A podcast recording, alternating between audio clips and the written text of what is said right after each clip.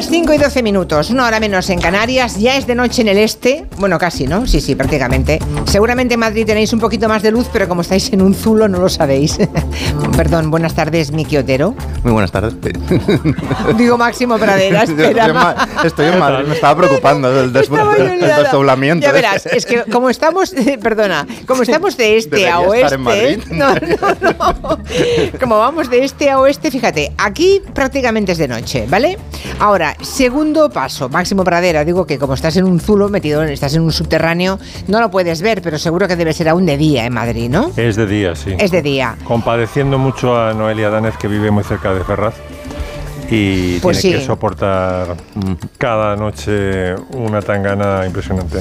Se lo preguntaremos luego, porque es verdad que vive cerca de Ferraz, es verdad. Y luego nos vamos al oeste y seguro que Antón Reixa nos puede un sol contar. espléndido, un Hombre, sol so- espléndido. Tampoco nos pasemos. Hay un sol de carayo. No, sol no, pero a esta hora todavía falta una hora de luz, seguramente. Todavía, toda- todavía es de día. Una hora. Sí, sí. Es curioso, en un país que en realidad es pequeño, tengamos es- Es una tantas reivi- diferencias. ¿Sabes, sabes, eh, Julia, que es una vieja reivindicación del nacionalismo gallego el que nos cambien el uso horario. Nosotros El uso estamos- debería ser el de Portugal y Gran Bretaña, Sí, porque están Portugal en y la Gran misma Bretaña, línea. estamos- estamos en sí, la sí. misma línea, efectivamente. Bueno, en Nuria Torreblanca, buenas tardes. Buenas, estoy aquí en la oscuridad. Sí. ¿Qué tal? ¿Cómo estáis? Sí, es verdad, Uh. estamos, estamos en el este. Bueno, am, hoy tenéis en La Coruña, por lo que hemos visto, alerta naranja por, por tormentas, ¿no? Fenómenos costeros potentes, ¿eh? Sí, sí, sí. Las olas de 9, Siete metros. 10 metros, sí, sí. Diez más. Re- rebo- rebasan las... Hay una duna de protección en las playas de Coruña, en casi todas las playas, y las olas la- las rebasan normalmente. Miren con qué música empezamos hoy. Uy, espera, se ha hecho un lío, se ha hecho un lío, Quintanilla. Mira qué horror. Si usted, no, no, pero le he puesto a las 3 en el sumario Ya te y le he seguí, pedido, ya te sí, seguí. y he pedido a Joan que la quitara rápidamente porque yo tampoco la aguanto. Muy rabiosa, ¿eh? Es muy rabiosa, a mí me pone de mala uva. Esto pone de los nervios. Tú fíjate que, qué necios somos, el género humano, que esto es una música de los años 70, cuando se ap- aparecieron en el mercado musical los primeros sintetizadores. Y mira para qué estupideces usamos los sintetizadores, ¿no? Bueno, imagino que... ¿Por qué pones esto? A ver, Pongo esto, imagino que no me, no me pone esta música a mí tan nerviosa como tan nervioso como los que padecen misofinia. Estamos en viernes, este fin de semana, seguro que todas o casi todos vamos a ir a, a algún espectáculo que requiere estar en un patio de butacas, sobre todo en los cines, y es posible que la persona de al lado o bien esté tomando, comiendo palomitas de maíz y haga un ruido insoportable y que tú no lo soportes. Este. Este, este Este. ruido. ¿eh? Bueno, hay que advertir, hay que advertir que eh, a los que lo padezcan, este odio insoportable por los ruidos próximos, que tienen realmente una, una- un trastorno neuropsicológico, se llama misofonía. misofonía. Ese es el Misofonía. palabra que vamos a aprender hoy. Ese es el palabra. misofonía. Lo Vale. tiene el 20% de la población. Es un índice muy alto. ¿eh? Tú fíjate, el, el índice, por ejemplo, de la esquizofrenia es el 1%. O sea, pero el 20% de la población mundial tiene eh, un trastorno de misofonía. Y lo- el otro 80% deberíamos ser muy conscientes de que los que tienen misofonía Lo pasan merecen, mal, merecen un respeto, ¿eh? porque realmente son seres sufrientes. ¿eh? O Eh, sea, se ha cuando te ponen, a ti cuando te ponen esta canción que hemos puesto, el popcorn este de tal, Me pongo te- te da misofonía, vale. Me da, me da misofonía mental. vale. Tranquilo que Quintanilla te lo va a poner. te lo va a poner Sí, Bueno, es- los viernes es un gamberro desde las 3, Bueno, así que como, como siempre esto se ha empezado a estudiar en Estados Unidos hace poco, apenas en el año 2001. En Barcelona, por supuesto, en el Instituto de Neurociencias en la Autónoma, que también lo, lo está investigando. Y la verdad es que el repertorio de ruidos es enorme, es decir, porque estamos hablando de las palomitas, pero puede ser el crujir de dientes, el bajar y subir la tapa de un boli, el, Ay, eh, sí. los pasos del vecino en el piso de arriba, el masticar, el sorber, el tragar, el tamborileo de los dedos en una mesa, los chasquidos de la lengua, el roce de cubiertas, los, los platos. Bueno. Todo, Eh, vamos. a- Atención, que no depende del volumen, no depende del volumen, porque los que tienen misof- misofonía eh, empiezan a sufrir ya los 20 decibelios. Los 20 decibelios es, una, es un volumen imperceptible. Es decir, para los que no tenemos misofonía somos incapaces de distinguir un, un- un, sonido de 20 decibelios. Por lo tanto, es decir, es, o sea, si tienes misofonía y encima un, oído fino, estás condenado a, un perro al horror. Un perro la verdad es que, además la, reacción es terrible, el, misófono se siente indefenso, le produce tensión en la nuca, tiene ganas de vomitar y tal. O sea, es un horror. Eh, bueno, para que veáis que es verdad, en la película El, pingüino, el pingüino de Madagascar, yo un criterio de autoridades, un espía enloquece porque ve, oye, a un pingüino mascar gusanitos. O sea, que si lo en el pingüino de mascar, ¿qué no pasará en la vida real? Los que lo padecen no deben pasar por raritos, puntillosos, irritables, malhumorados. O sea, ya digo que, que es algo que es, una, es, una, es un trastorno. Y la verdad que, eh, menos mal que, aparte de todo, está, se considera de mala educación. Es decir, el hacer ruido al masticar se considera de mala educación, independientemente de la, de la misofonía.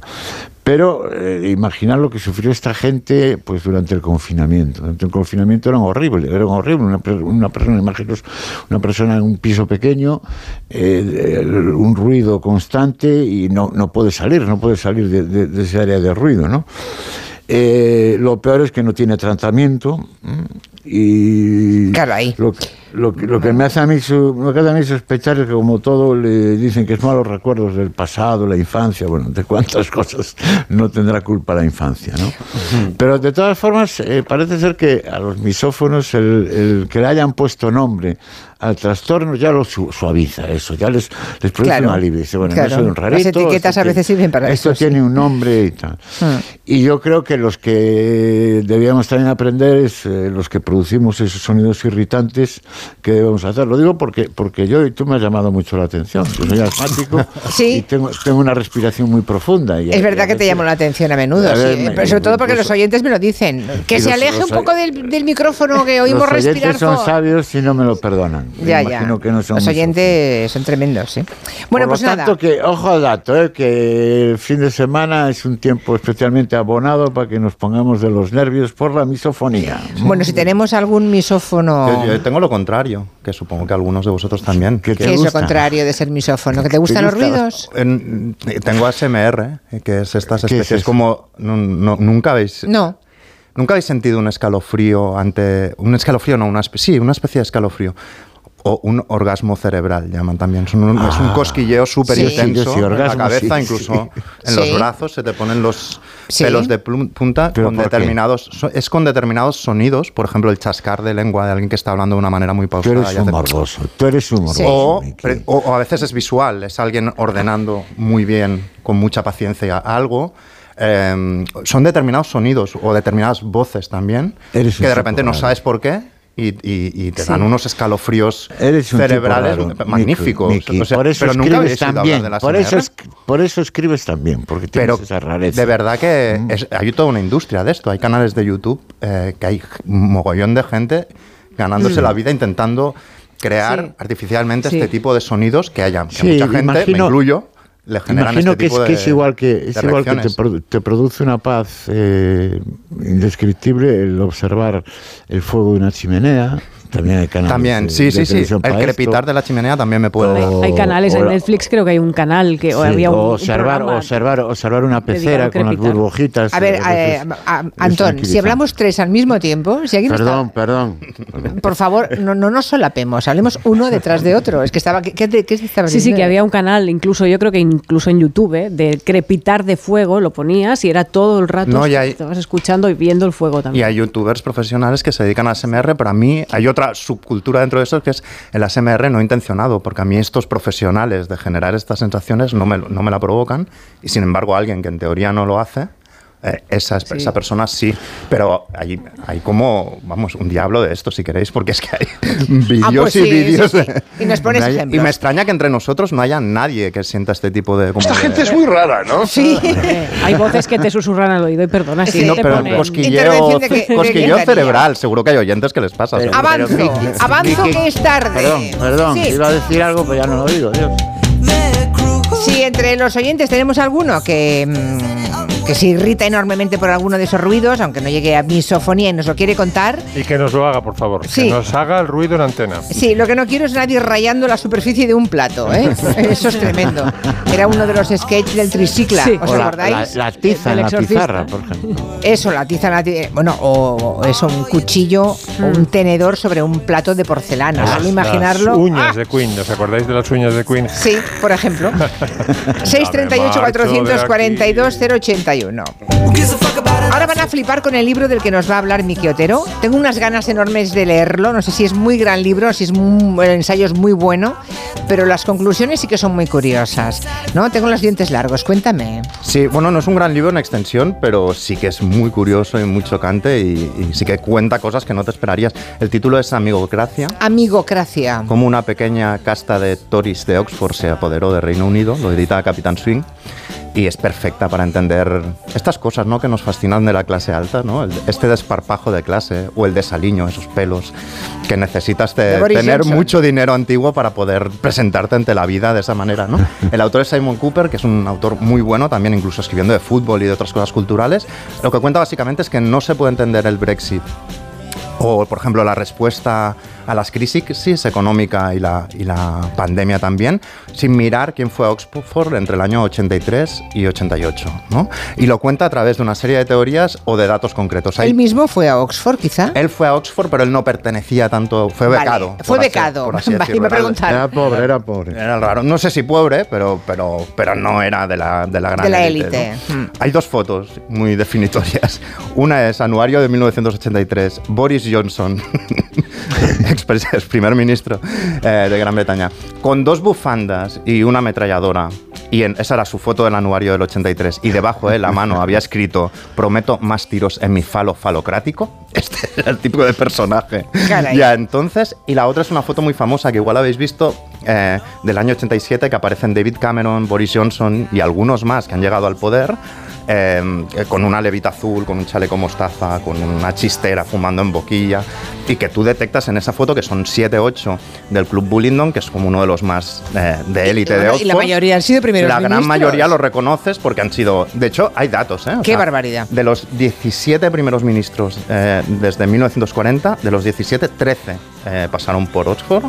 Eso es bastante fuerte. Y desde, desde 2010 ha habido cinco gobiernos de Tories conservadores que han sido estrellas de alguna manera en Oxford. Y lo fascinante es entender cómo funciona ese campus. ¿Y cómo funciona?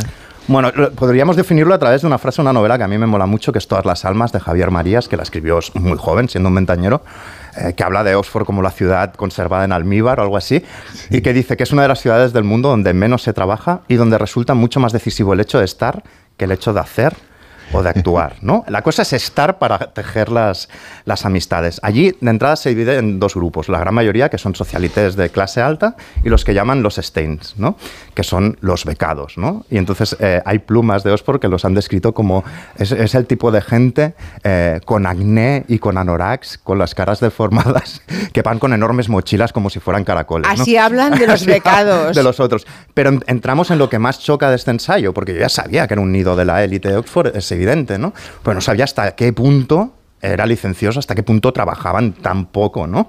Allí... Hombre, sí, porque a ver si se nos va a caer el mito de Oxford. No, no, ya verás. Era, gente espabilada. Espera, gente espabilada. Sí, sí, sí. O sea, allí eh, se, refieren a, los que intentan empollar demasiado y tal, los llaman Greyman, ¿no? Y sin embargo, las carreras que tienen más prestigio son las que son más fáciles. De hecho, la gran mayoría de personajes que tenemos en mente, David Cameron, Boris Johnson, etcétera, estudiaron una especie de carrera que tienen muy facilona de tres años, eh, que es economía, filosofía y literatura, que les da durante tres años nociones como para ser competitivo en el trivial. Es cultura general, vamos, para trivial. Es para, para, ser competitivo en el trivial o eh, en una rueda de prensa, ¿no?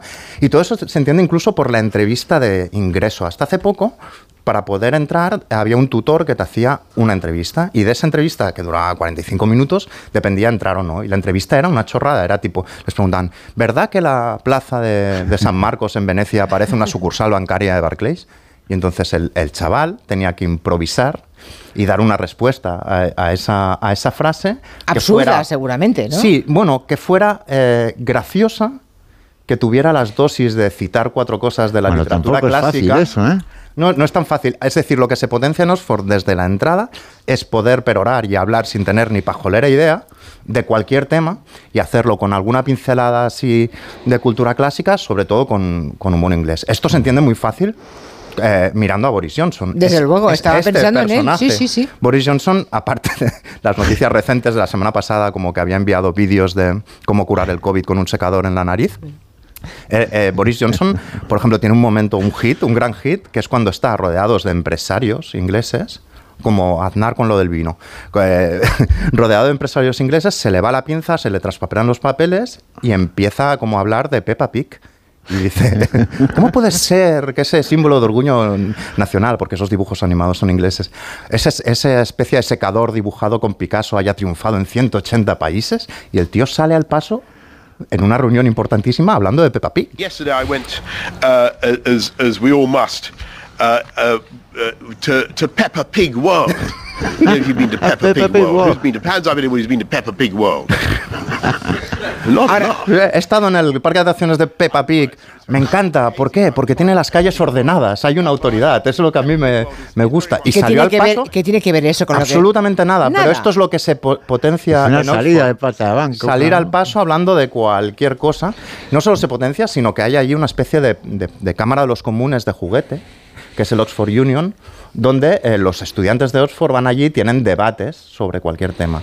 Incluso el propio diseño de la sala es parecido a, la Cámara de los Comunes, de tal modo que ellos, en un tono usando muchos chistes y tal, hablan de cualquier tema y eso es importante para cuando esas mismas personas de clase alta lleguen al poder, les pille como en casa. Ya lo llevan haciendo desde. Es como las cocinitas. que hable mucho y además no diga nada. Llegar al Parlamento es como jugar a las cocinitas, pero en la edad adulta, ¿no? Y entonces desde, desde, los creadores de sátiras políticas que estudiaron allí, tenían su club de comedia, directores de periódico de la BBC, todos ellos ensayan un simulacro de lo que será el poder en la vida eh, real cuando lleguen al poder. Y esto se explica muy fácil. ¿Sabéis? Jacob Rees-Mogg, el, tipo, eh, este tipo espigado que parece como muy elegante del Partido Conservador, eh, que este tipo, si recordáis, a veces se pone como estirado en la poltrona de, la Cámara de los Comunes, como con los pies encima de la mesa y tal. Este tío, cuando llegó la pandemia, mm, hubo un debate sobre el uso de la mascarilla dentro del hemiciclo. Y el tío se giró y dijo, pero ¿cómo nos vamos a poner mascarilla. ¿No veis que todos aquí nos conocemos desde que éramos chavales? y lo decía de un modo literal. Crowded spaces is with crowded spaces with people that you don't know. We on this side know each other. Now, maybe but the honourable gentleman doesn't like mixing with... Es absurdo. Todos aquí nos conocemos desde pequeños. ¿Cómo vamos a desconfiar y coger el COVID si nos conocemos desde, desde niños? Y lo que se, lo que se, mm, digamos, se potencia allí, que es una escena como de, de profesores en toga, misas en latín, cenas de etiqueta con protocolo muy, muy, muy rígido, es a eso, a potenciar, digamos, a atenuar la clase o el poderío de clase con encanto y con humor británico, hablar de cualquier tema y sobre todo la idea de que no hay reglas, que hay una idea de impunidad. En, en Oxford, cuando coincidieron, hicieron mil gamberradas, tiestos tirados por la ventana, etcétera.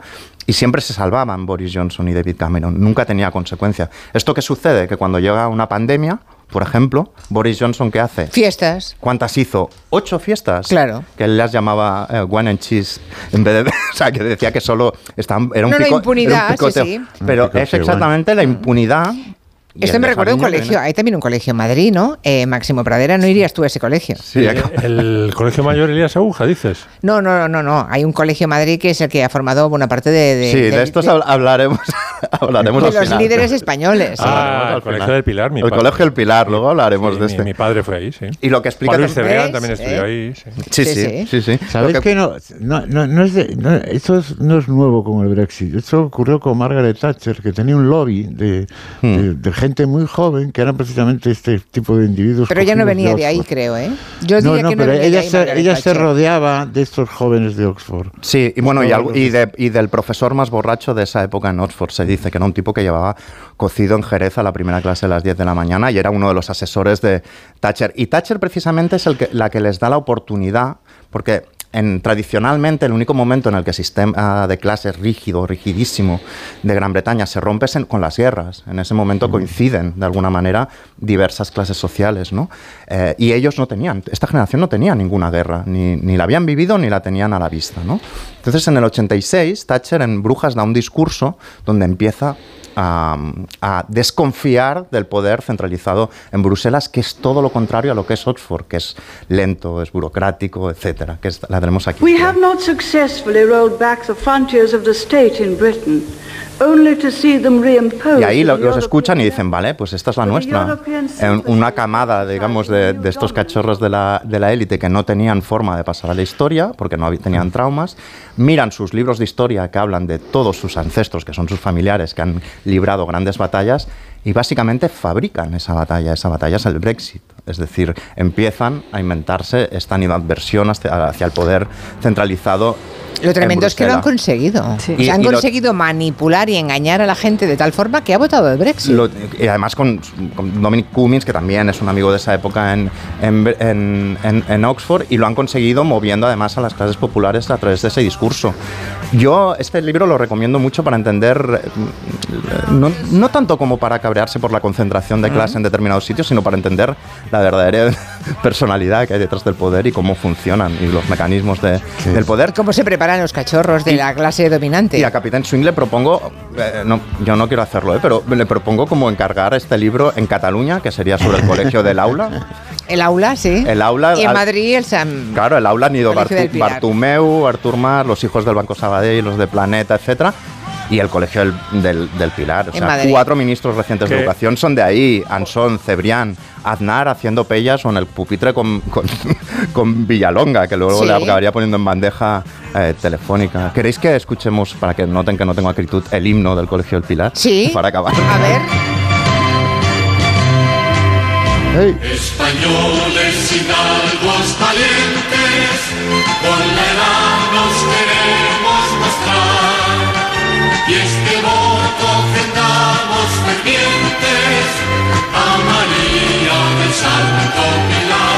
Por cierto, hablando de las élites, el otro día, eh, a través de Máximo Pradera, recordamos todos una, lo, pusiste en Twitter, una frase de Emilio Romero que no era precisamente sospechoso de comunismo, sino todo lo contrario, ¿no? El gran periodista de la época franquista. Periodista con pistola. bueno, eh, yo todavía tuve... Con hija taurina. Llegué, Romero? llegué a tiempo de conocerle todavía, sí. Y, hablar con él y además creo que me dedicó alguna columna alguna vez Emilio Romero, creo recordar, ¿eh? y recuperaste una, una frase de él, Máximo, que me dejó clavada. Tremenda, que la derecha gobierna para 200 familias y que entonces, como con 200 familias no puede sacar votos suficientes, tiene necesariamente que mentir. Lo decía Emilio Romero. Emilio Romero, digo, eh, por eso digo, no, no, sospechoso precisamente de ninguna bueno, es que hay un veleidad izquierdosa. Y, ¿eh? y, de hecho, recientemente, tanto en Inglaterra, como en Inglaterra como aquí, una especie de se decía que se había acabado la conciencia de clase. No, no, no se ha acabado. Ahora mismo hay una conciencia de clase pija clarísima y, de ahí está Ola Cayetana, de ahí, de ahí lo que, lo que estábamos hablando de Gran Bretaña. Sí, sí, es, muy curioso. Bueno, hacemos una pequeña pausa y a la vuelta, siguiendo esa estela de Amigocracia, que es el nombre del libro de Simon Capper. Lo voy a leer, ¿eh? Tengo unas lo ganas. Tengo aquí, te lo dejo, porque se lo he dejado a Mari Carmen la semana pasada. Pues, que, rule, que, rule el libro. que rule, que rule. Sí, aparte, a partir de ahí, Nuria nos ha preparado un especial Amistades Peligrosas, ¿no? Vale, mm. enseguida.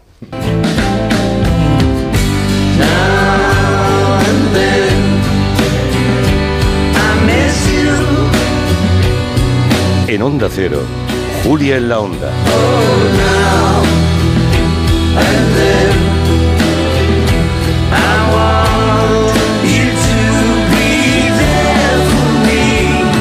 Con Julia Otero.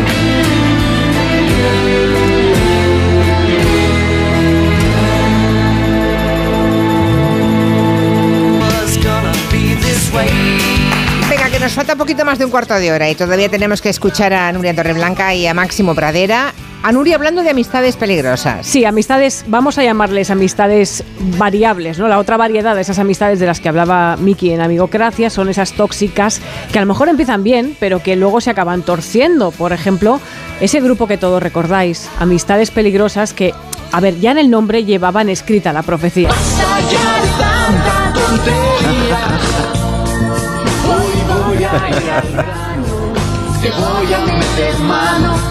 Que por cierto, está escuchando la risa de Aida Antón. Claro, Alberto Comesaña de Amistades Peligrosas fue contemporáneo de Antón Recha en la movida viguesa. O sea, Comesaña con Semen Up y Recha con los resentidos, ¿no? Pero fíjate, lo que yo le digo a mi amigo Alberto, siempre que lo veo, que la vida le traicionó. Él empezó hablando de una felación sí. estás haciendo muy bien y acabó hablando de meter mano. Eso sí, Pero bueno, eso sí, es, lo que pasa a veces. ¿eh? Pareja sobre el escenario y pareja fuera del escenario es una combinación peligrosa. Puede salir o muy bien, como Ana Belén y Víctor, por ejemplo, pero es que si va mal, luego hay peleas por quién se queda el nombre y el uso del grupo, que es lo que pasó en este caso. Que están, pero están girando otra vez, yo creo. Sí, sí, ¿eh? sí, luego se arregló, pero vamos, que hubo unos años un poco complicados. Enemigos íntimos fueron Sabina y Fito Páez, y por ejemplo, en el mundo de la literatura todos tenemos un caso que recordamos como famoso, ¿no? Mario Vargas Llosa y Gabriel García Márquez, los autores del boom latinoamericano.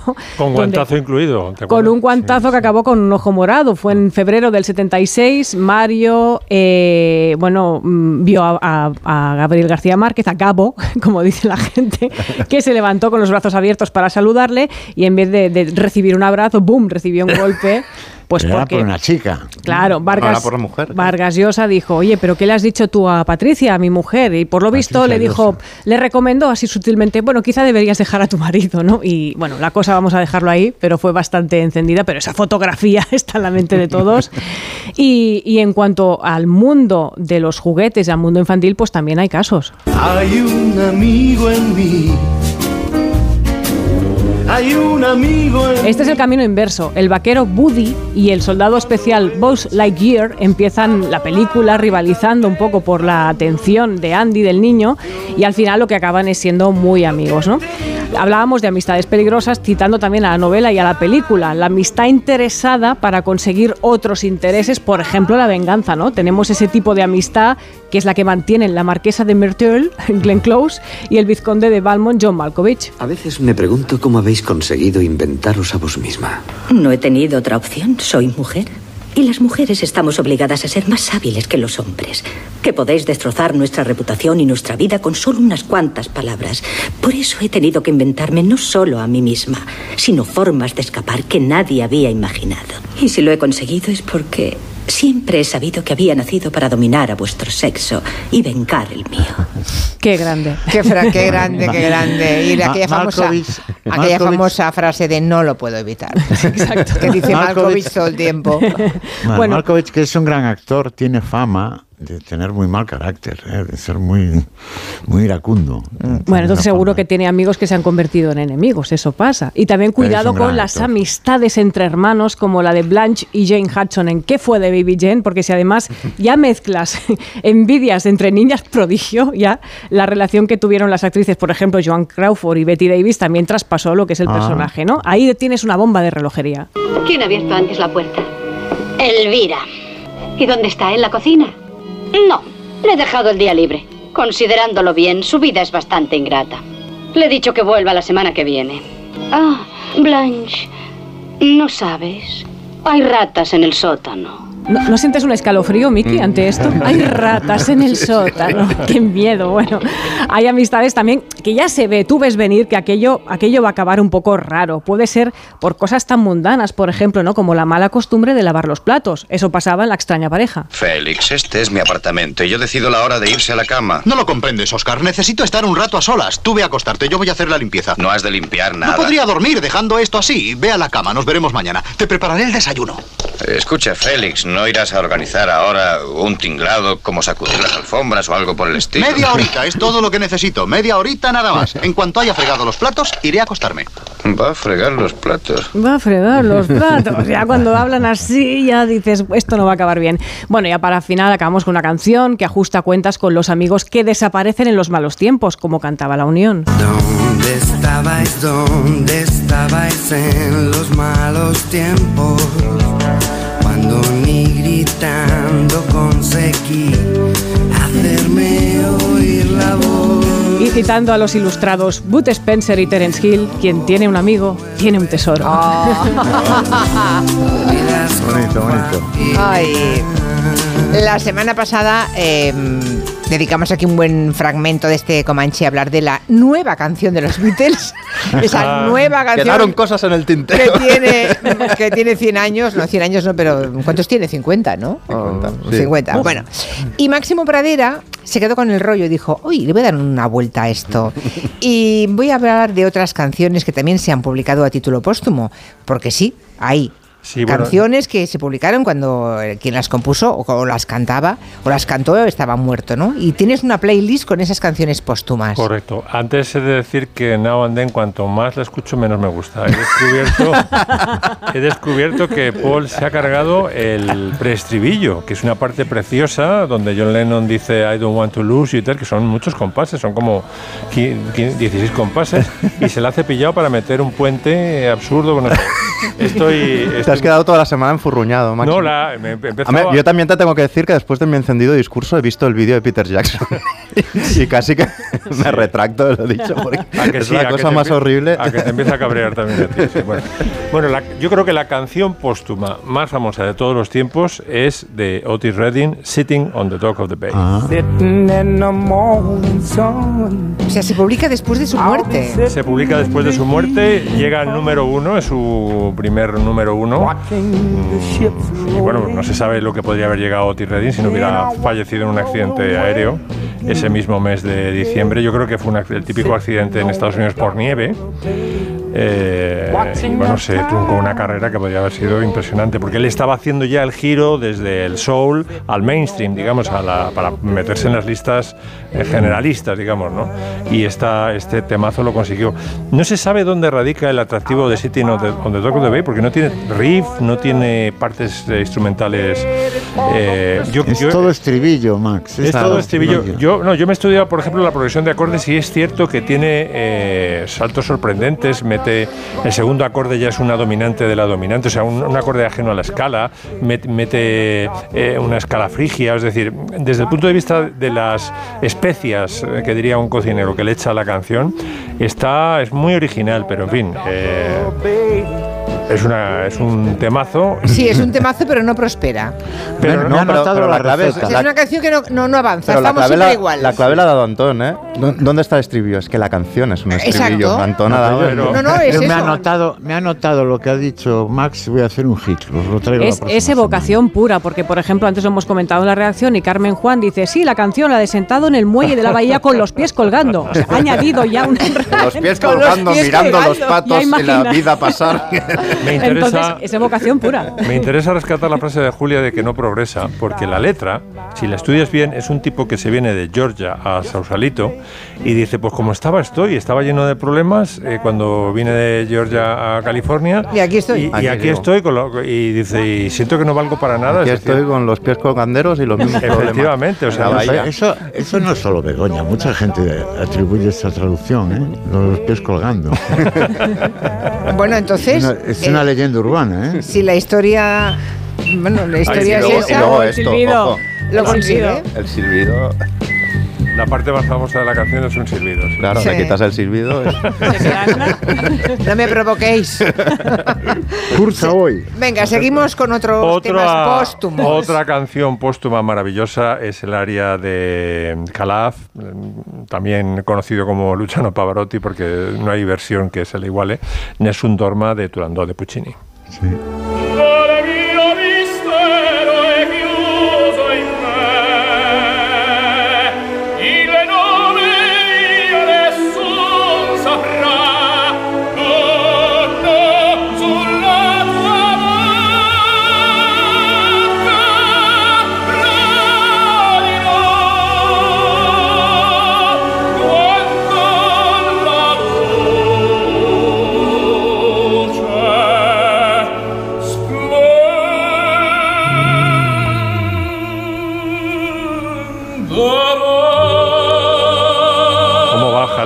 Bueno, ni una.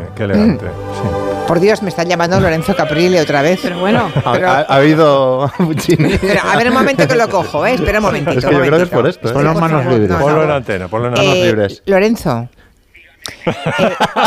esto, oye, esto yo no lo había habido nunca. Es que estoy en antena, Lorenzo. No, no te preocupes, te, mm, hablamos luego. Estamos en pleno Comanche, ¿sabes? Estamos con el Nessun, estamos con el Nessun Dorma y te está oyendo, bueno, a ti no te oyen, pero a mí sí que me están escuchando los Sí que se le oye. Oye, se le oye un poco. Se le oye, sí. Se oye todo. Se siente. Vale. Bueno, pues un beso y te llamo luego. Venga, hasta luego, adiós. No, iba a decir que una de las cosas que más me gustan de, de Sundorma eh, es el, momento en que, en que lo canta Calaf, ¿no? porque él supera, el personaje del príncipe este que viene a conquistar a Turandot, eh, supera las tres preguntas de prueba que le hace la princesa. La princesa intenta hacer trampa, le pide ayuda al padre y dice, no, no, pues aunque haya eh, acertado las tres preguntas, no me quiero casar con él. Y sobradísimo, Calaf Pavarotti le dice, no te preocupes, princesa, voy a, voy a darte una cuarta oportunidad para escapar a la, promesa de casarte con el, con el príncipe que acierte, ¿no? Que es que yo te voy a hacer, eh, te voy a poner un desafío y si no y si no lo, si lo superas te doy el derecho a, matarme como has hecho con tus eh, anteriores pretendientes y a quedar liberada de la promesa de matrimonio entonces este no es un dorma es recoge Calaf lo que están diciendo, digamos, los heraldos de Turandot, diciendo que nadie duerma en, el en la ciudad de Pekín porque hay que adivinar el nombre de este misterioso extranjero, ¿no? Y eh, Calab dice, sí, sí, no es un dorma, eh, que el mío nombre es Mai Saprai, ¿sabes? No, es un Sapra. Eh, como diciendo, no lo vas a, que no lo vas a adivinar, que te ponga como te pongas, no lo vas a adivinar. Max, ¿esta es la que utilizó U2 en la, en la canción esa de Sarajevo, ¿no? ¿O es otra? La que utiliza U2. Me has pillado un poco... Pero es una canción de, de, dedicada a Sarajevo, una modelo paseando en plena destrucción de la guerra. Hay, una canción de Pavarotti. es posible porque además Pavarotti interactuó con, con bastantes... Miss Sarajevo sería la canción esa, ¿no? Mm. Miss Sarajevo, Bueno, seguimos con, con las canciones póstumas. Otra, esta es, vamos, eh, postumísima porque la grabó para el álbum Pearl y a los tres días se murió de una sobredosis, mm. Mercedes-Benz, cantando a capela eh, esta canción que copió de un de un músico amigo, le pidió permiso para utilizar el primer verso y este es el resultado. Oh Lord, won't you buy me a Mercedes Benz? My friends all drive Porsches. I must make amends. Worked hard all my lifetime, no help from my friends. So oh Lord, won't you buy me a Mercedes Benz? Oh Lord, won't you buy me a color TV. TV. Dialing for dollars is trying to find me. I wait for delivery each day until three. So, oh Lord, won't you buy me color TV? y la risa. ¿eh? Y al final se ríe la risa esa. Sí. Y se dice que aprovechó la, esa mm, sesión de grabación también para grabar una felicitación de cumpleaños eh, para John Lennon y que John Lennon la escuchó cuando ella ya había fallecido, claro, porque fue tres días después. De, John Lennon también tenemos otra póstuma.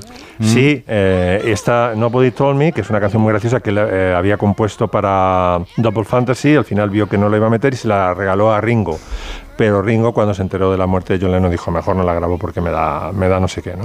Una, una, una, canción de, dice, pues todo el mundo habla de hacer el amor y nadie hace el amor, todo el mundo habla de política, pero en realidad luego nadie opina. se publicó. ¿no?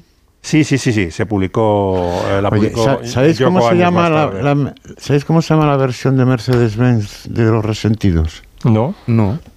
Percebes-Benz.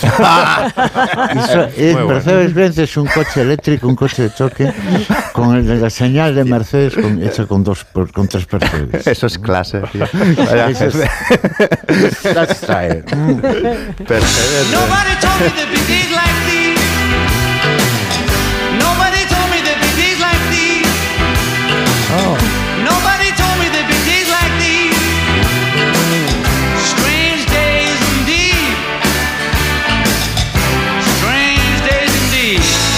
No parece Lennon, ¿eh?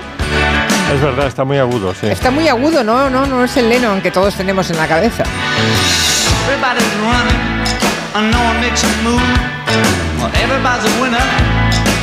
O sea, se nota que no era para él la canción.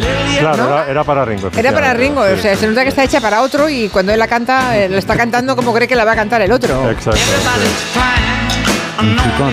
Sí, sí, sí. a place for us in movies. You just gotta lay around.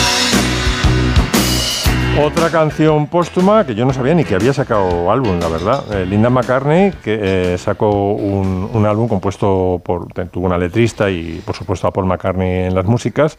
Y dedicó esta canción de su último álbum, de su álbum póstumo, se publicó, me parece que seis meses después, White Coat Man, a los. Eh, bueno, es una, un alegato contra la vivisección, contra los experimentos que rajan animales en vivo para se supone que para obtener datos científicos. ¿no? Linda McCartney, mmm, pues seis meses antes de morir.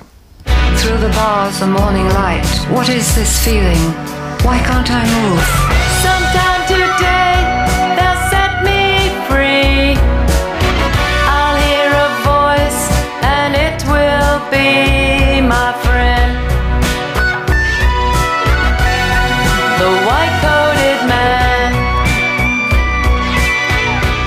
Puede opinar de la, de la voz de Linda McCartney o no? Sí, se puede opinar. Si no, si no se llamara Linda McCartney, no hubiera grabado. No, hombre, no hubiera grabado ni un jingle para una emisora de radio de tercera. Efectivamente.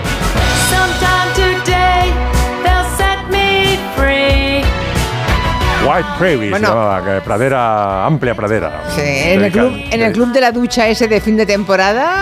Bueno, ahí, ahí podría tener opciones. Ay, Ahí la pobre. superamos. ahí la superamos. Pobre Linda, que era, era, era muy agradable, ¿eh? por cierto, era una. No, y talentosa en otras Sí. cosas. Sí, bueno, muy buena fotógrafa, sí, sí, sí. Sí. Bueno, la, lo última que he traído es de Chicho Sánchez Ferlosio. No la- puede ser. No, qué casualidad. Chupito. Nunca ha venido. Chupito la grabó en el 97 en un concierto en vivo en el Círculo de Bellas Artes. eh, se iba a publicar al poco tiempo en eh, una- un sello de las GAE. Se fue posponiendo, posponiendo y al final ha salido en el sello Madmoa en 2022.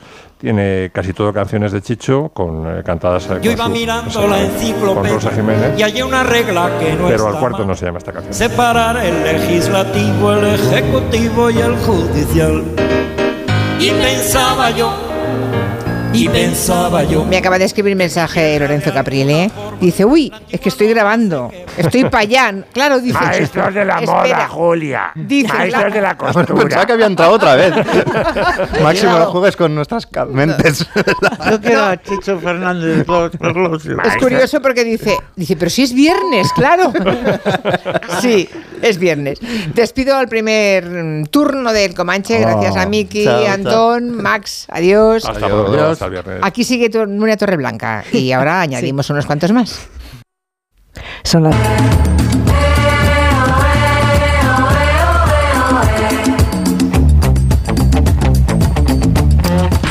Pues vamos con la segunda hora del Comanche, la segunda hora del Comanche y la última hora de Gelo por esta semana.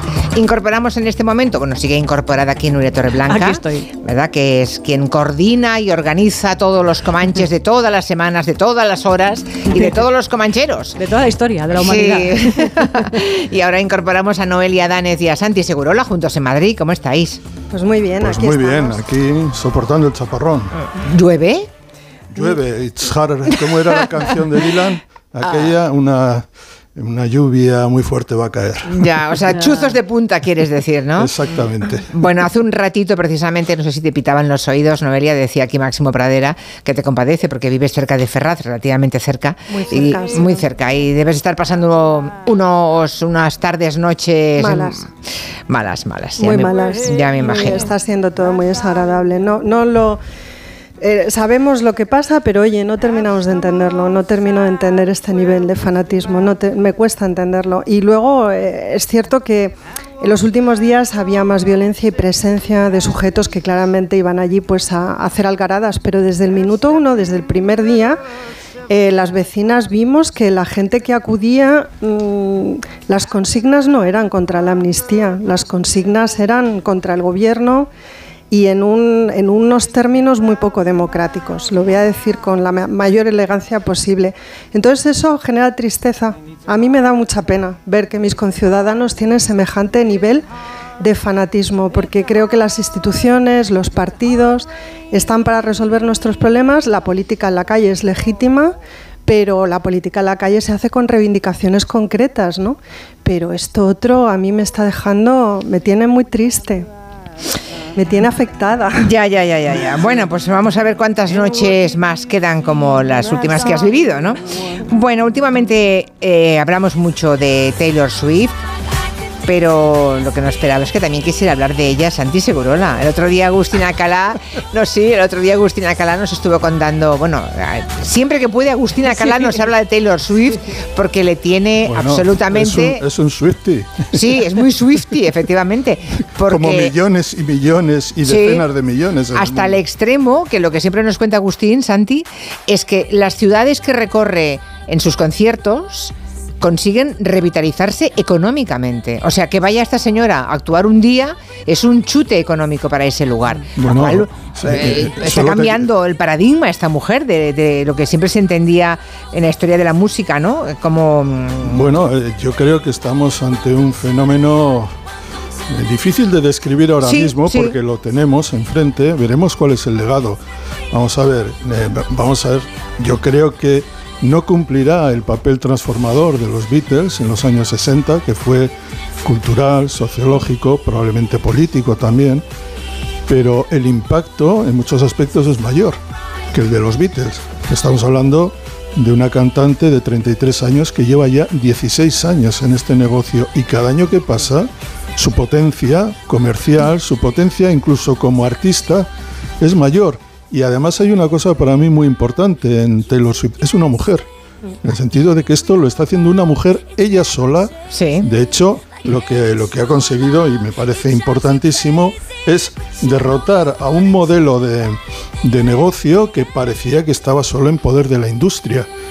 Cuando ella, eh, ella trabajaba para una, una discográfica, una productora musical, esa productora musical se vendió a un a un buitre de, los negocios, es Scooter Brun, y este Scooter Brun se lo vendió estos derechos por 300 millones de, dólares a, un fondo de inversión privada, a un fondo buitre. o, sea, se quedó, o sea, se quedó ella sin los derechos de la grabación. pero lo que sí ha podido hacer es regrabar sus canciones, es decir, reinterpretarlas. Eso tenía derecho. Y ha pasado una cosa verdaderamente bestial, y es que eh, ya es el que se acaba de lanzar, o se ha lanzado hace poco, en 1989, el célebre álbum de 2014, estamos escuchando esta canción, Bienvenido a Nueva York, eh, y esta, este disco eh, está barriendo en ventas a la edición original. Por lo tanto, esa inversión de 300 millones de dólares que hizo Scooter Braun, pero sobre todo Soundrock, la, la, la, la, fondo buitre, pues eh, se está viendo que ha sido una inversión probablemente nefasta, porque eh, las canciones, los cuatro discos de regrabados o reinterpretados por, por Taylor Swift están siendo un bombazo ahora mismo. Ocho canciones de ese disco ocupan están entre los diez primeros más vendidos de Estados Unidos. Ocho de diez, qué barbaridad. El más vendido de todos, Is It Over Now, eh, es número uno desde el primer día y sucedió a otra canción de Taylor Swift. Estamos hablando de una mujer que con este tour de cincuenta y tantas ciudades por Estados Unidos eh, ha ingresado 5.000 millones de dólares, de los cuales el fisco se lleva una buena parte. Por lo tanto, Alcalá tiene muy buena, tiene, tiene razón, porque se está beneficiando la economía estadounidense. De hecho, voy a decirte otra cosa más. La Universidad de Berkeley, que es una de las más prestigiosas de Estados Unidos, en California, ha inaugurado un curso un dedicado exclusivamente a Taylor Swift en la Escuela de Negocios, que se llamará eh, Empresariado Artístico. Luego hay otra cuestión bastante importante. El grupo Gannett, eh, mediático en Estados Unidos, que de prensa escrita es el más importante de Estados Unidos, con 11.000 empleados, hizo una especie de convocatoria, concurso para ellos em, ver eh, qué periodista podía encargarse exclusivamente de una sección en, ese grupo, que era la sección Taylor Swift. Y ya lo han elegido. O sea, pero ha habido decenas y centenares sí, de Sí, sí, es un fenómeno, es un fenómeno que todavía no tenemos eh, nociones de cuál es la dimensión, pero es muy grande. Es enorme y además te voy a decir una cosa, a mí me pilla un poco mayor. Pero cuando escucho sus discos me parece una artistaza. Sí, sí. Te pide un poco mayor, pero la mira así, además es un, es un trueno como mujer, ¿no? Es, que lo tiene todo esa es que Ella, yo la recuerdo cuando empezó tocando canciones folk con una guitarra en Nashville. Sí, sí, era ¿eh? una cría. Era una cría. Una cría, sí. Y en este disco, precisamente en 2014, 1989, ella que es súper inteligente para dar todos los pasos, porque lo mismo tiene canciones himnos para los estadios como Bruce Springsteen o tiene canciones delicadísimas, pues una gran escritora de canciones eh, decidió que tenía que ampliar su panorama y este disco la ha convertido en un fenómeno pop, rock, folk, lo que haga falta. Es una cosa impresionante. De hecho, es un disco esta reinterpretación, Julia, es sutilmente diferente a la anterior, se reconoce enseguida. Y esta es una canción que no figura entre las ocho, eh, entre las diez primeras del disco. Y es buenísima. Y luego te diré por qué me parece buenísima. Porque hay un cantante magnífico, un artista de los llamados indies de toda la vida, Ryan Adams, que aquí lo tenemos. Aquí. Pues, esta, eh, en 2015, un año después de que salía este disco, él es tan fan de Taylor Swift desde el principio que decidió grabar este disco tal y como lo sentía él en, un año después de su lanzamiento, en 2015. Y te voy a decir una cosa, es maravilloso. Y esta mm. canción, que no figura entre las ocho, que está entre los diez primeros, si la escucháis ahora, veréis qué pedazo de canción.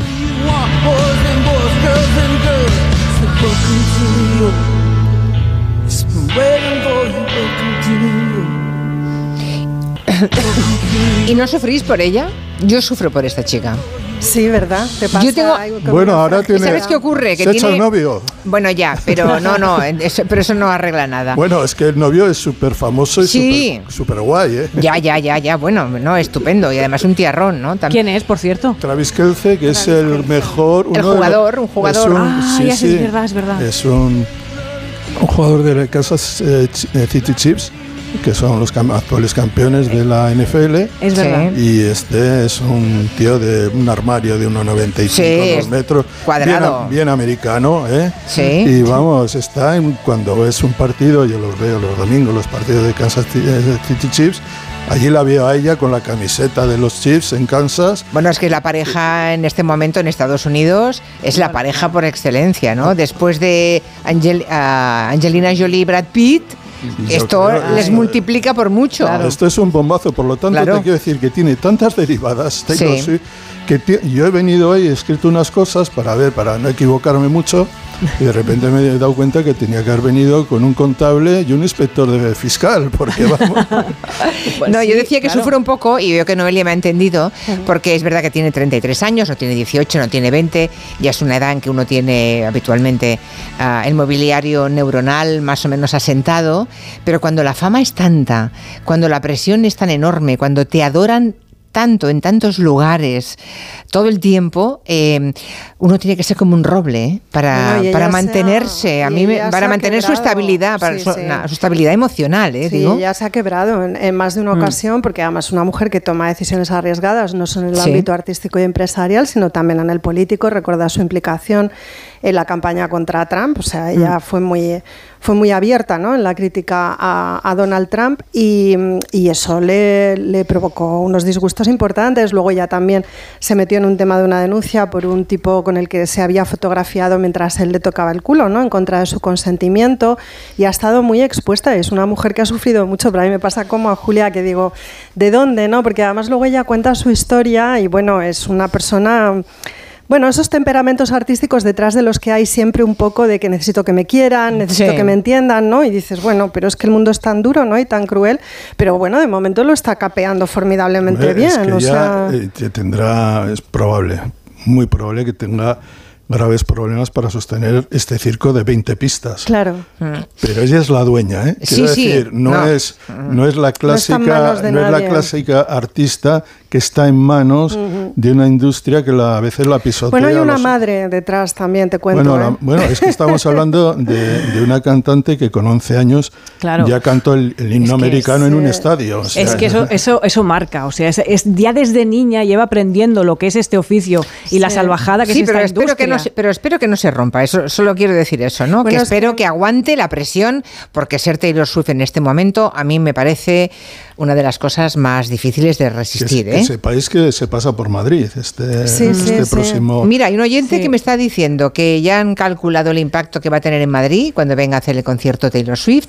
y dice que va a ser dos millones y medio de euros y los hoteles calculan que casi cinco millones de euros más. o sea, en una noche. Y la entrada, la entrada que conseguir una entrada hay que hacer preaviso, todo este tipo de cosas el, valor, el, precio medio de una entrada es 250 dólares. Una barbaridad. Una barbaridad. Dice por aquí un compatriota tuyo, eh, Santi Segurola, vasco quiero decir, que dice, mm, Julia quería arrastrar al casto eh, Santi Segurola al terreno carnal con lo de Taylor Swift.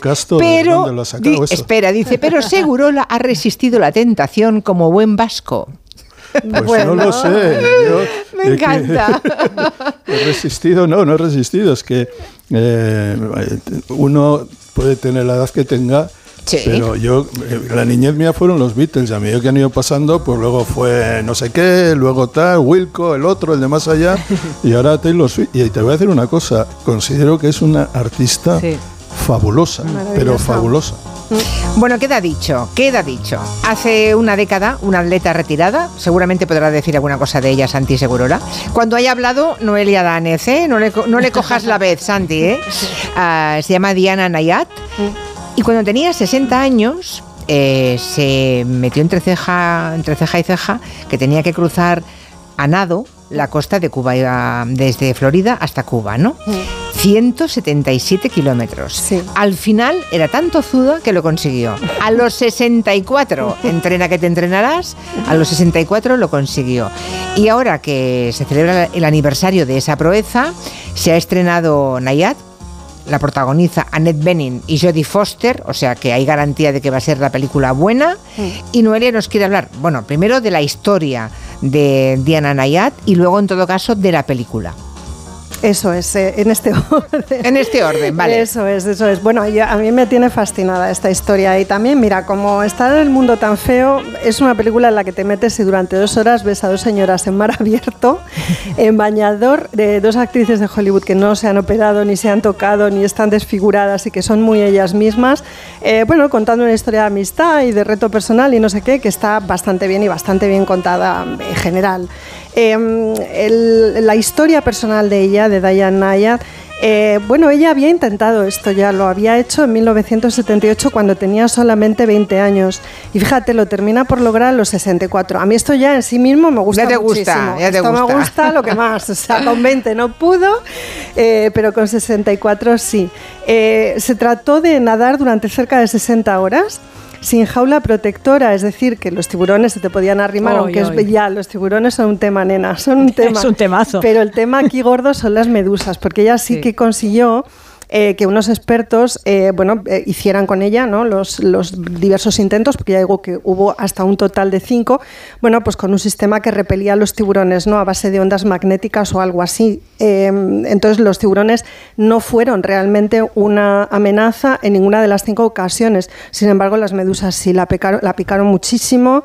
Debe ser doloroso. No sé si os ha picado alguna vez una medusa. Sí, sí. Y duele horrible, ¿no? Porque se ve que se retuerce una cosa espantosa además, claro, le pican la cara. Me, bueno, a mí me picó una, todo el lateral, en la costa amalfitana. ¿Y qué te pasó? Bueno, son mejores. Eh, no, no, no es que sean mejores, es que tengo el recuerdo maravilloso de aquella costa de hace muchísimos años. ¿eh? Todo un lateral, no, bueno, no, el picor fue espantoso y la verdad es que es profundamente desagradable y no dura un rato, dura muchas horas. Muchas horas. Muchos días, sí. Pues a ella le picaron muchas. Ostras. Muchas. Y claro, a ella se le iban a la cara. ¡Qué horror! Es un horror y le, da, le dio un poco de shock anafiláctico. No sé, esto No seguro que no es correcto porque ese shock seguro que o te da entero o no te da. Pero bueno, quiero No, decir sí, que le sí, meten urbasón ahí a saco en el mar, ella en alta mar flotando mientras le inyectan el urbasón. O sea, en fin, todo esto es bastante aparatoso y difícil. Bueno, la cuestión es por qué decide ella hacer esto con esa edad, ¿no? Bueno, un reto, como digo, que había intentado con 20 años, que no lo había conseguido porque a los 60. Bueno, pues en la película se cuenta un poco superficialmente, pero lo entiendes que su madre había muerto unos años antes, en 2007, y que ella simplemente se acerca a un punto de inflexión en su vida, ¿no? Se hace preguntas sobre, bueno, eh, lo que ha sido, ¿no? Su vida hasta entonces. Ella se había retirado del deporte profesional con 30 años y llevaba otros 30 dedicada al periodismo deportivo. Una mujer que tenía una trayectoria profesional que estaba bien, una mujer sola, lesbiana, con una vida independiente, autónoma, y como digo, a los 60 se vuelve a tirar al agua, después de casi 30 años sin nadar. Simplemente eh, se siente fuerte. Everybody's gotta live. Diana Nyad, world champion marathon swimmer. The swim I want to do is 60 hours. That's Cuba to Florida. Absolutely not. No, no, no, no, that's insane. Diana, you tried that when you were 28 and you did not make it when Una mujer que a los 60 años dice, como hemos escuchado, que no cree en las limitaciones impuestas, ¿no? Eso quiere decir que lleva, mm, lleva rato en la vida luchando contra las limitaciones impuestas, Eso ¿no? es, eso es, eso, esa convicción, lo de decir yo no creo en las limitaciones impuestas no aparece cuando tienes 60 años. Yo creo que eh, es una edad buena para profundizar, ¿no? En un, en una manera de estar en el mundo que es la propia de ella y que quizá a mí es lo que más me atrae del personaje. Digamos que no es el reto en sí, sino constatar que esta mujer siempre, siempre nadó contracorriente. Em, claro, eh, volver a nadar a esa edad, cuando tú llevas tanto tiempo sin hacerlo. eh, Pero ella era nadadora o era, tenía otra especialidad. no, ella había hecho todo tipo de deportes, Ah. sí, porque no era una deportista eh, olímpica, era no era de élite. no. O, sea, o sea, Santi Segurola no tiene por qué conocerla, vamos. Te Yo no, puedes no había, sonar- no había oído hablar de ella, en todo caso, igual en la prensa, estas nadadoras o nadadores que cruzan el canal de la Mancha. el de la Mancha lo había cruzado, sí, vale, sí. pero Pues- eso no es nada el de la Mancha. Claro, en comparado comparación. con esto, Hombre, imagínate. Ya y- ves. Y, además, imaginaos las corrientes que hay aquí todo. Claro. O sea, ella tiene que ir con un, con un capitán experto de la embarcación, en fin, una movida. Bueno, yo eh, os decía, ella, eh, bueno, se sabe, esto trasciende en un determinado momento, es una mujer que ha sufrido abusos y trasciende porque no es la única. Había un entrenador de natación en Estados Unidos que entrenó también a nadadoras que acabaron en la selección olímpica, aunque como digo, no era el caso de Que había abusado de un montón de niñas. Ya hemos visto otros casos así, ¿no? En deportes de élite en deportes muy exigentes. Entonces, una mujer abusada en la infancia que encuentra en la natación, em, en el agua, yo diría, no solo en el movimiento en el agua, sino en el agua un espacio de seguridad, ¿no? Y también ella cuenta en algún momento que de trascendencia. Es cierto que la gente que nada, y no sé si habéis practicado submarinismo, pero esto de sumergirte en las profundidades marinas o simplemente de nadar alta mar, te en alta mar te conecta con cosas, ¿no? Hay como una calma y hay una paz, hay, bueno, no sé, hay algo espiritual que es lo que ella va un poco buscando, ¿no? Y que le permite huir, bueno, pues de aquellos abusos, de una infancia un tanto complicada, porque tiene un padre que desaparece de su vida y un padrastro con el que no se entiende. Ser una mujer LGTBI en los años 60-70, pues ya sabemos que no es fácil. Ella jamás oculta su condición, es una mujer que es lesbiana abiertamente y bueno, pues eso también te tiene nadando contracorriente, ¿no? Todo el tiempo. Por eso digo que esa decisión con 60 años se entiende hasta cierto punto. Hay una entrevista eh, que le hizo Oprah Winfrey eh, al poco de, de, de conseguir el reto, ¿no? con 64 años, eh, que, bueno, la ves a ella, es una comunicadora excelente, porque claro, es una mujer, como digo, que se dedica durante 30 al periodismo deportivo, cubre toda clase de información, es decir, que se defiende estupendamente bien frente a un micrófono, tiene muchísimo carisma, habla por los codos, eh, tiene un punto de narcisismo que la película no oculta, es decir, no debe ser una señora de trato fácil, o sea, debe tener un cierto genio y un poquito de egoísmo. Y, y, es un personaje muy interesante. Esa entrevista con Oprah Winfrey es esto que dicen los americanos muy inspiradora, ¿no? Porque ella cuenta muchas cosas, qué es lo que hay detrás, ¿no? De esta convicción, de esta fortaleza. Está muy bien. A mí lo que me encanta es la historia de las canciones, que ella, Sí. mientras va nadando desde Florida hasta Cuba, va cantando y como sabe canciones completas mentalmente, y, y entonces sabe el tiempo que ha pasado. Sabe el tiempo que ha pasado. Es cierto que sufre interrupciones canciones porque le dan de comer y todo esto, ¿no? Pero ella canta siempre 85 canciones. Tiene una playlist en su cabeza y sabe que eso son 9 horas y 45 minutos de. Ostras.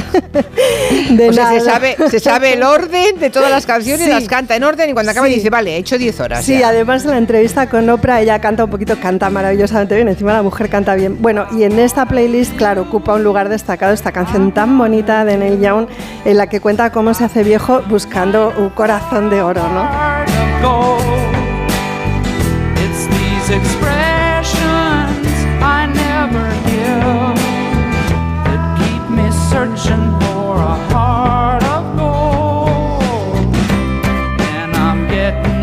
Pues esta es la historia real de Diana Nayat. ¿Es Diana Nayat o Niat? Nayat, ¿no? Diane Nayat, fijaos que Nayat. Esto vale. te va a encantar. O sea, Julia. Diana Niat, ¿eh? para los que Sí, quieran buscarlo sí, ahora. El apellido es Nayade.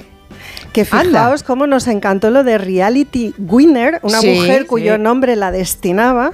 Pues aquí tenemos a una señora que se llama Diana Nayade, que ya sabéis que es una ninfa que nada. Sí, sí, Nayat, desde luego. Nayade, es una Nayade. Estaba sí. predestinada ya por el- por el nombre, ¿no? Parece Bueno. ser que sí. Hasta aquí la historia real, ¿no? Mm. De Diane ah, Ryat. Pero ahora falta la película, la película que han hecho sobre ella. La verdad es que con el, el cartel que tiene apetece verla. Ah, ¿eh? que te apetece muchísimo Apetece mucho. verlas. ¿Cómo ha quedado la película entonces? Ha quedado muy bien, de verdad que son dos horas y casi 20 minutos fantásticos. Las actrices están formidables. Ha habido un trabajo de preparación física de ambas muy importante. Eh, Annette Bening se ha tirado al mar. De hecho, hay luego eh, unas escenas finales donde podemos ver a Annette Bening nadando con Diane Nayat. O sea, ha nadado con ella para copiar su ritmo, su tempo, su movimiento dentro del agua. Ah, Yo sufría un poco con Annette Bening en la película porque yo decía, está nadando en mar abierto, está nadando en mar abierto con 64 años que tiene también Annette Bening. Ojo, También. Ojo, cuidado. Vale, vale. Sin operar, maravillosa. ¿Y Jodie Foster? Jodie Foster mazada, porque hace el papel de la amiga de Diane Nayat, que era su mejor amiga y su entrenadora, y que es una mujer muy fuerte, digamos que con un físico casi cercano a la arterofilia, con un trabajo de cuerpo de bodybuilding muy grande. Pues Jodie Foster, bodybuilding. Unas O sea, abdominales. ¿así? O sea que Jodie Foster está como la reina de España, vamos. Pero tremenda, bueno, pero en su versión, ¿no? y Bueno, un ya, poquito ya, ya. más ancha, porque Hombre, claro. juegan un poco con esto de la arterofilia, ¿no? O sea, una mujer muy cuadrada. Eh, bueno, espléndidas las dos, la relación entre ellas es maravillosa. Eh, me encanta también la épica femenina, no es como la masculina, eh, la justificación es interna, es decir, alguien se mete en algo así porque también está un poquito tarado y no pasa nada por decirlo, o sea, no se trata de salvar al mundo, se trata de hacer algo que está bien y arrastrar contigo a gente, pelearte si hace falta, pero acabarlo, ¿no? ¿Cómo se llama la peli, por cierto? Nayat, el apellido Nayat, de ella, ¿no? el apellido, Se ¿eh? llama Nayat. Es, de verdad, se pasa un rato estupendo. Niat. Bueno, ya se puede ver, creo que está en plataforma también. Está en Netflix. o Ah, sea mira qué que, bien. bueno, este fin de semana la este veo. fin de semana es fantástico para ver esto. Tenemos deberes. Niat, ¿eh? Nayat. Vale. Hacemos una pausa. Son las 6.36 y en un, tres minutos rematamos. ¿Con qué irás, Nuria? Con Rock and Roll Hall of Fame. ¿Lo he dicho bien? No. Oh, ya. En Onda Cero, Julia en la Onda, con Julia Otero.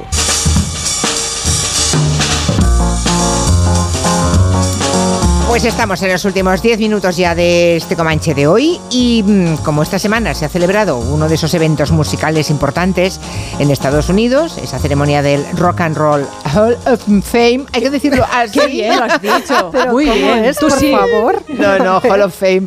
Es que como he visto que le has puesto un énfasis, digo, pues nada, voy a por ello. Me Que hay un oyente aquí que dice que no te conocía en estos menesteres mm, culturales, musicales y demás. Santi Segurola, es- debe ser un oyente nuevo.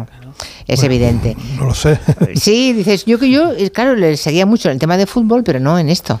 Eh, eso, yo creo que es un oyente nuevo, sí. Algunas veces llevo cuántos años aquí, creo que 14 años. Uh, más sí, unos sí. cuantos Llevamos más una vida, pero yo creo que ese oyente, y si me equivoco que me lo diga, pero yo diría porque mm, escribe, nos escribe en Twitter a Sí, menudo, pues y bien. tengo la sensación de que es un oyente incorporado, no lo sé, a lo mejor hace unos meses. No. Bueno, que me lo diga, que me lo diga él, que yo no... bueno, no. sí es que muchas veces sorprende que la gente tiende a pensar que cuando uno se, se especializa en algo, Mm. que deja atrás otros, eh, otros placeres, por, de- por decirlo de alguna manera.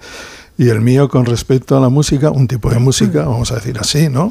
Está el rock, pop y, y derivados, pues eh, siempre he estado muy involucrado, como tú bien sabes. Hombre, por favor, es que de los tiempos que corren eh, son muy proclives a eso. Cada vez está todo más segmentado y fragmentado, ¿no?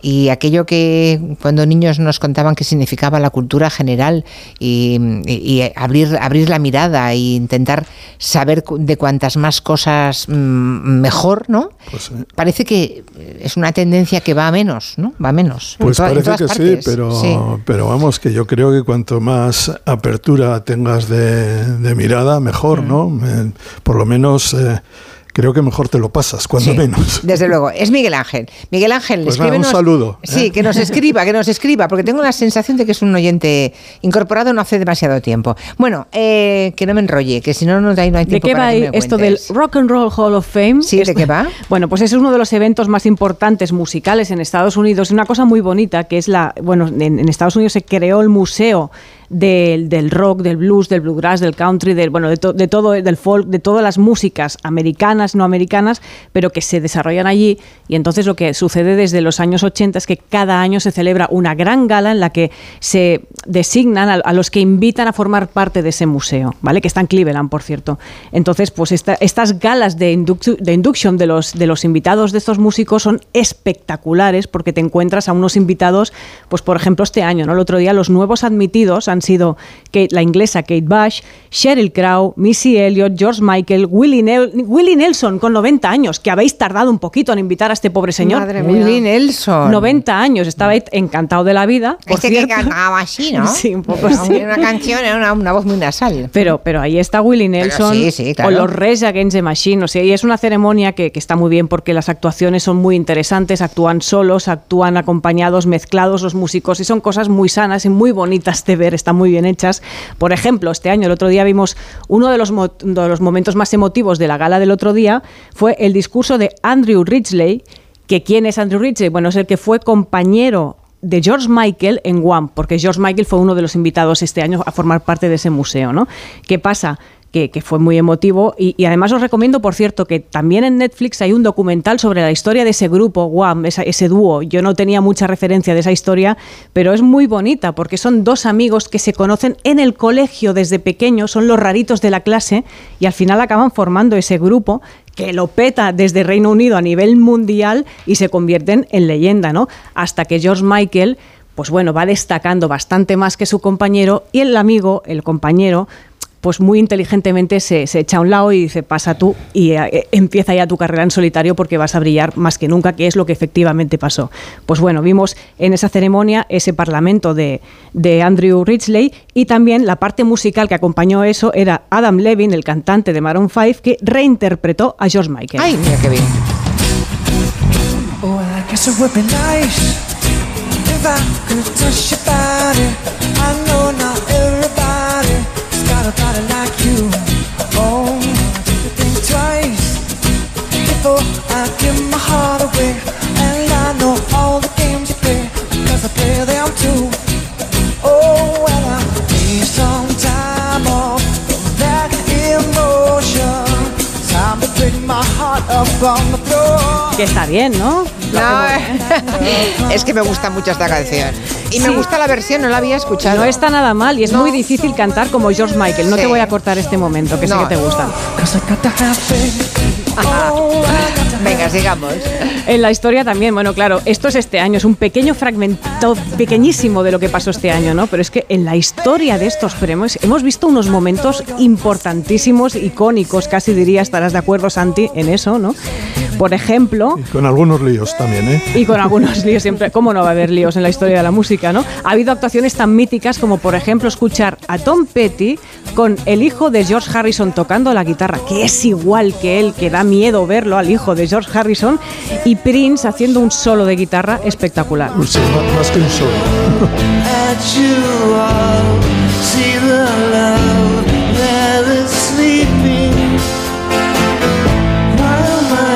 time gently reach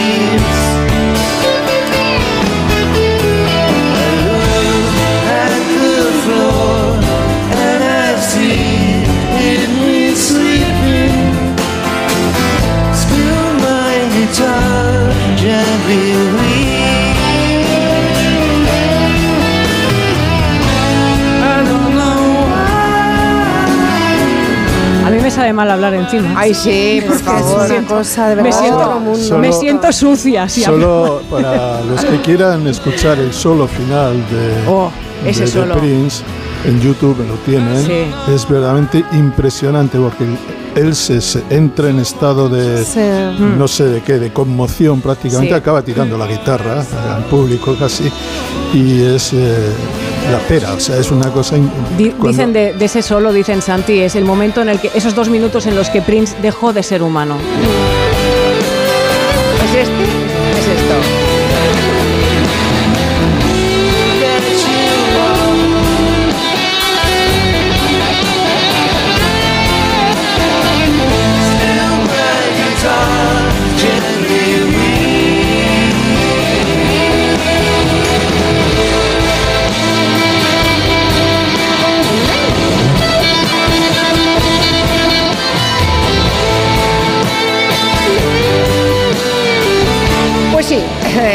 Pues sí, bastante impresionante, y la crece- verdad. y Impresionantísimo. Y, y creciendo además a medida que va pasando. Sí, es impresionante. Y bueno, y este año una de las inducidas, me encanta llamarlo así, es Sheryl Crow, una de las invitadas a formar parte de ese museo, que, ah, atención por cierto, que esa- también esta semana se ha confirmado que va a formar parte del cartel del Festival Azquena, Sheryl Crow. Esperamos a ver si Vitoria, vamos a habrá verla. que ir. En. Exacto, habrá que ir. Bueno, pues vamos a escuchar Sheryl Crow en una versión de The Wait de The Band que se marcó el otro día junto a Elton John, Brittany Howard y Chris Stapleton. I went looking for a place to hide.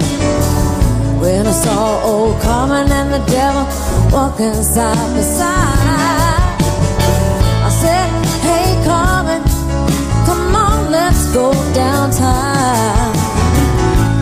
I gotta go, but my friend can stick around. Take a load off, friend. Take a load off, friend. Es que nada puede salir mal. No, Con esa gente Además, reunida. Muy apropiado porque esta canción es de Robbie Robertson, Exacto. el cantante, bueno, cantante, más compositor y guitarrista, alguna cantaba de, de The Band y ha muerto hace poco, que era el gran asesor musical de Martin Scorsese, por cierto. Bueno, vamos a despedirnos, que no nos quedan ni cuatro segundos. Pero tengo que saludar a Jordi porque me acaba de escribir un oyente que dice: Yo también soy nuevo. Ay, pobre. Dice, salúdame. Hola, Bienvenido. buen- No es nuevo, dice. Eulalia Rosa que no es nuevo. Bueno, a todos los nuevos, buenas tardes, bienvenidos. No hagan el favor de no perderse. El lunes a las 3 volvemos aquí, a los veteranos también. A Noelia, Santi, Nuria, gracias. Adiós. Adiós a todos, buen fin de semana, hasta el lunes. En Onda Cero, Julia en la Onda, con Julia Otero.